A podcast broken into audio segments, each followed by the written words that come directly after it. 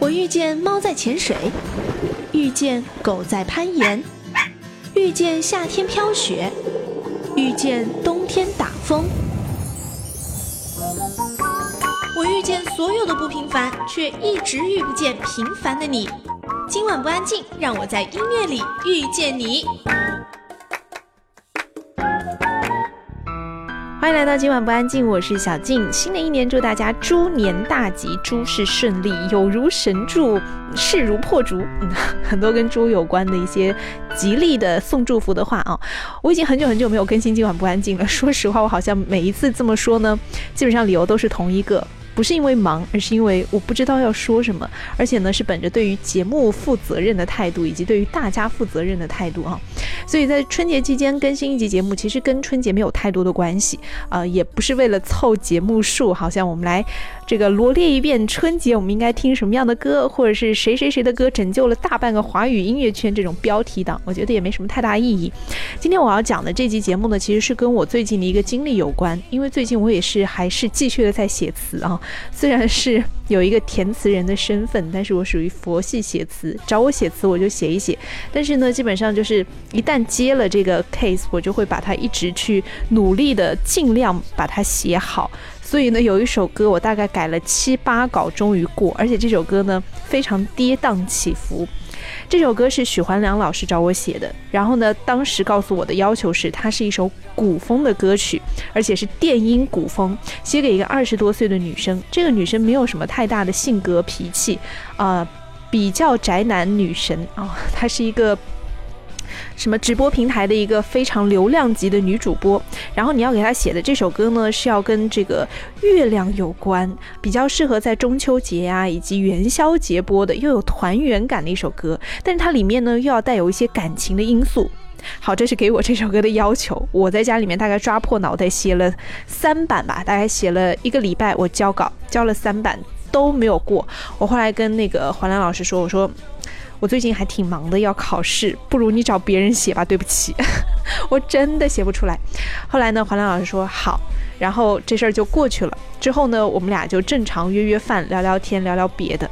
突然有一天，我就问他说：“哎，那首歌写完了吗？我想学习一下。”他说：“没有哦，这首歌交给林秋离老师写了。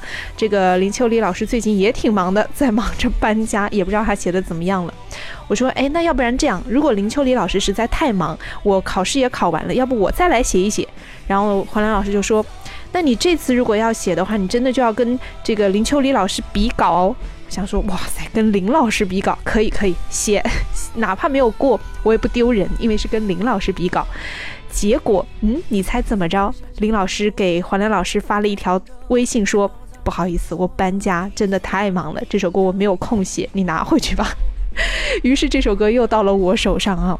这个说了这么多呢，也让我就突然在那段时间对林秋离老师啊这个名字开始耿耿于怀，就大概知道华语乐坛有这样一个非常重量级的填词人的存在，但是他具体填过哪些词，我其实并不太知道，只知道有很多林俊杰的歌是他写的，因为呢，许环良老师经常会跟我说：“你写词哦，你想想看。”林秋离老师当年给林俊杰写过那首《江南》，里面圈圈圆圆圈圈，天天年年天天，天天年年天天的我，哦对，天天年年天天，这样的词你看多妙，又卡在那个拍子上，节奏又很对，又很朗朗上口，然后你又觉得它很特别，你就要写词也要朝这个方向去努力。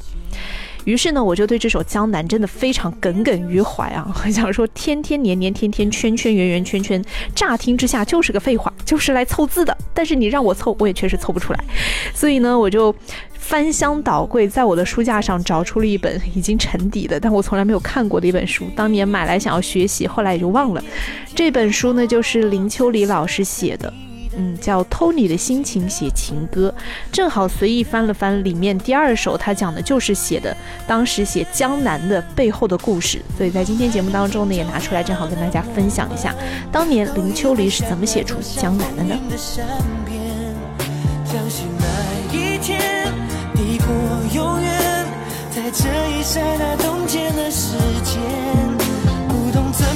殉情只是古老的传言离愁能有多痛痛有多浓当梦被埋在江南烟雨中心碎了才懂其实江南这首歌呢要追溯到呃，林秋离十八岁的时候发生的一件事情。那个时候有一天啊，林爸爸就跟他说说，哎，奇怪，家里面为什么老是有这么多的白蚁飞来飞去的？他妈妈呢也是寻寻觅觅半天啊，终于在柜子里找出了一个。一人高的一个白蚁巢，全家都叹为观止，赞叹不已。然后呢，林秋离当时回家的时候呢，还被找去一起去瞻仰这个奇观，当时瞠目结舌啊，看着这个像这个非洲大草原才会出现的建筑物，突然想起了他的大作，随口就问他妈妈，他说：“哎，我写的那些东西到哪儿去了？”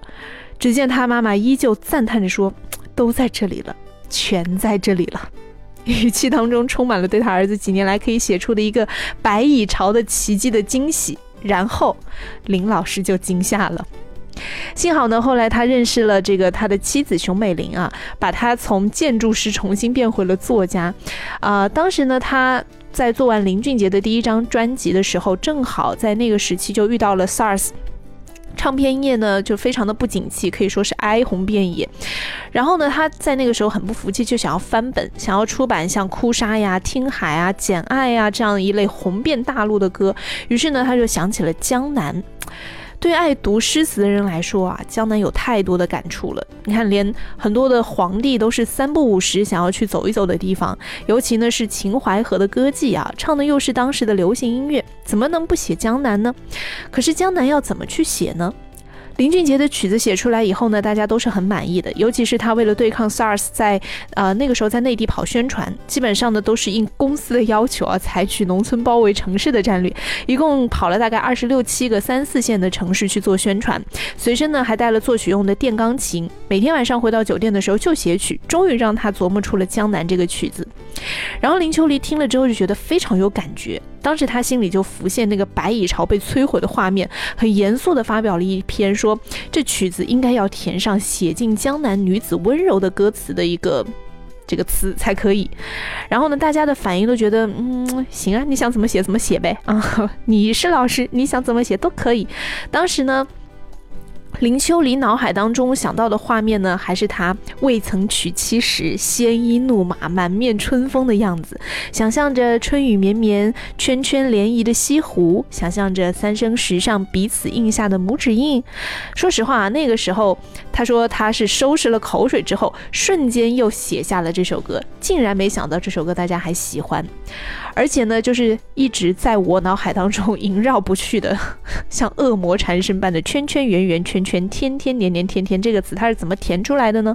其实他当时脑海当中想到这个圈圈圆圆圈圈啊，就是雨水打湿在湖面上泛起的那个一圈圈的涟漪，所以刚好应着那个节奏，圈圈圆圆圈圈，天天年年天天的我深深在，对，不唱了，后面词不记得，对，所以我们来听到的就是这一首。来自林秋离填词的林俊杰演唱的《江南》。圈圈圆圆圈圈，天天年年天天的我，深深看你的脸，生气的温柔，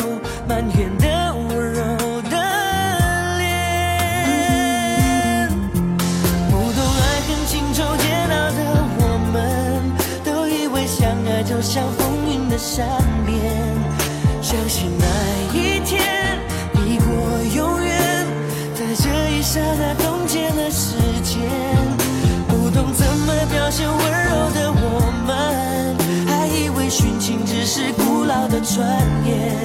离愁能有多痛，痛有多浓？当梦被埋在江南烟雨中，心碎了才懂。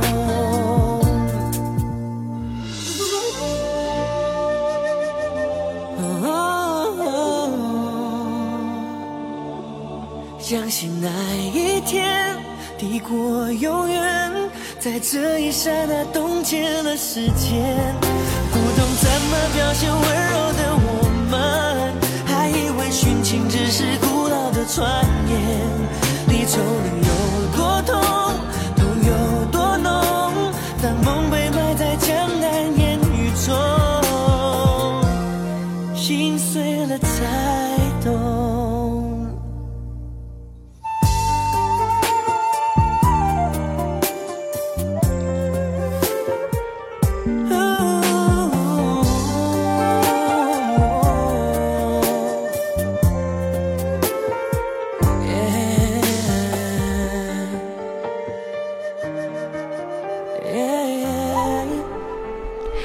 每一个填词人呢，在写词的背后都有各种各样的故事。在大年初一的时候呢，我跟我妈去了杭州的小书馆，就是高晓松的那个图书馆。没想到大年初一人还挺多的啊！我在里面翻了一本林夕二零一七年的时候出版的一本书，叫《任你行》。我一开始以为这本书里面大概也是会跟林秋离这样，把每一首歌它背后的故事去。表达一遍，表述一遍。后来发现不是，而是灵犀自己平时日常生活当中的点滴和感悟。我才发现，原来一个填词人他其实是很细腻的，不像我在每一次写词的时候真的是很抓狂。包括在写那一首，就是黄磊老师让我写的那首古风电音美少女歌曲啊，我真的是觉得快要把自己逼疯，就是逼到我身边的人都觉得我疯了。每天在在家里自己就。各种妄想症，把自己逼到那个情境当中去想想，好像自己就是那个人，然后去诉说那一种情感。但是我发现，如果每一首词我都要用这样的情绪去写写的话，实在是太伤人了。我也没有那么多的直接经验和间接经验可以分享，怎么办呢？后来看了林夕的那本《任你行》，发现他其实就比如说他在发 WhatsApp 的时候，看到那个。WhatsApp 发出去，其实对方如果接收到那个灰色的勾是会变蓝色的，然后对方正在输入，你也是可以看得到的。他就看到半夜大概两三点钟的时候，给一个不太常联系的人发了一条信息，那个蓝瞬间，啊，那个勾瞬间变蓝，而且是两个蓝，而且马上上面在写着对方正在输入。他想现在人到底是有多无聊啊？这个时间点本来没有预示着他会收到信息，可是他马上就秒回，说明他那个时候就是捧着手机。像这种。点滴的细节都被他这样记录下来，然后每次在写歌的时候呢，就把这种这个现代人的一些日常的情绪或者日常的一些生活方式，大家的焦虑变成一首一首的歌，难怪他写的每一首歌这么能够唱到人心。这是我要学习的地方啊！好了，那今天节目呢，主要是跟大家分享一些小小的故事啊，包括林秋离，包括那种江南，还有看到的林夕的这本《任你行》，其实可以推荐给大家。呃，《任你行》是书名，林夕还写过一首歌叫《任我行》。那今天节目最后这首歌就要推荐给你，来自林夕《任我行》。呃，并且打一个广告或者想法吧，你知道我出过一本书啊，在二零一六年。还是一七年哦，一七年的时候应该。对，二零一七年自己的书都忘了。二零一七年我发表了我的书，叫《黑夜不要走有光的路》。其实里面呢也是记录了我跟三十位音乐人的对谈，包括去写他们音乐背后的故事，还有他们私底下的一些生活和状态。啊，接下去的今晚不安静呢，会将这三十篇故事用音乐故事的方式啊，用声音故事的方式，通过今晚不安静这个节目跟大家见面，希望大家可以喜欢。如果还没有买书的话，其实也不强求。听节目就好。如果你听完节目觉得这本书值得拿来再看一看、翻一翻，或者放在床头的话，其实也建议大家可以买哦，淘宝上有打折哦。好了，今天的这集今晚不安静就是这样，下期见。从何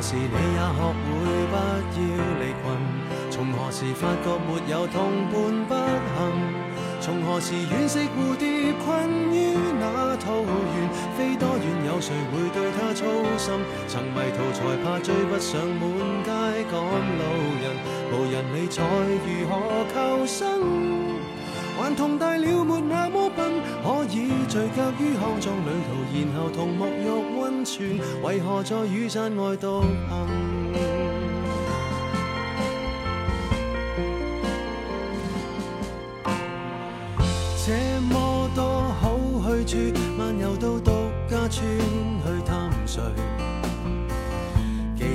着寻梦之旅出发，就站出点吸引赞许。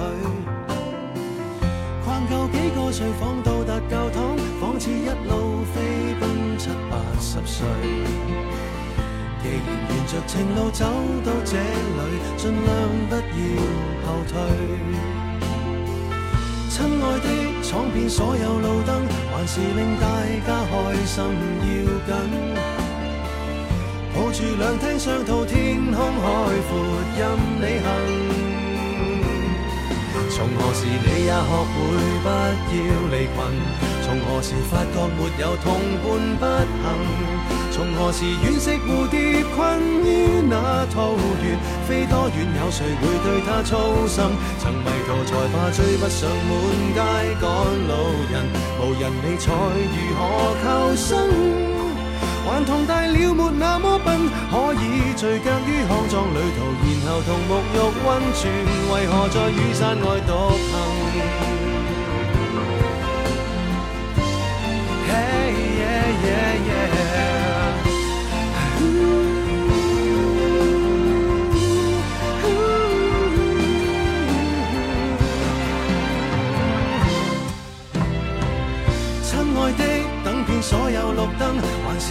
自己疯一下要紧。马路、戏院、商店、天空海阔，任你行。从何时开始忌讳空山无人？从何时开始怕遥望星尘？原来神仙鱼横渡大海会断云，听不到世人爱听的福音。曾迷途才怕追不上满街赶路人，无人理睬如何求生？还同大了没那么笨，可以聚脚于康庄旅途，然后同沐浴温泉，为何在赤地上独行？还同大了别再追问，可以任我走，怎么到头来又随着大队走？人群是那么像羊群。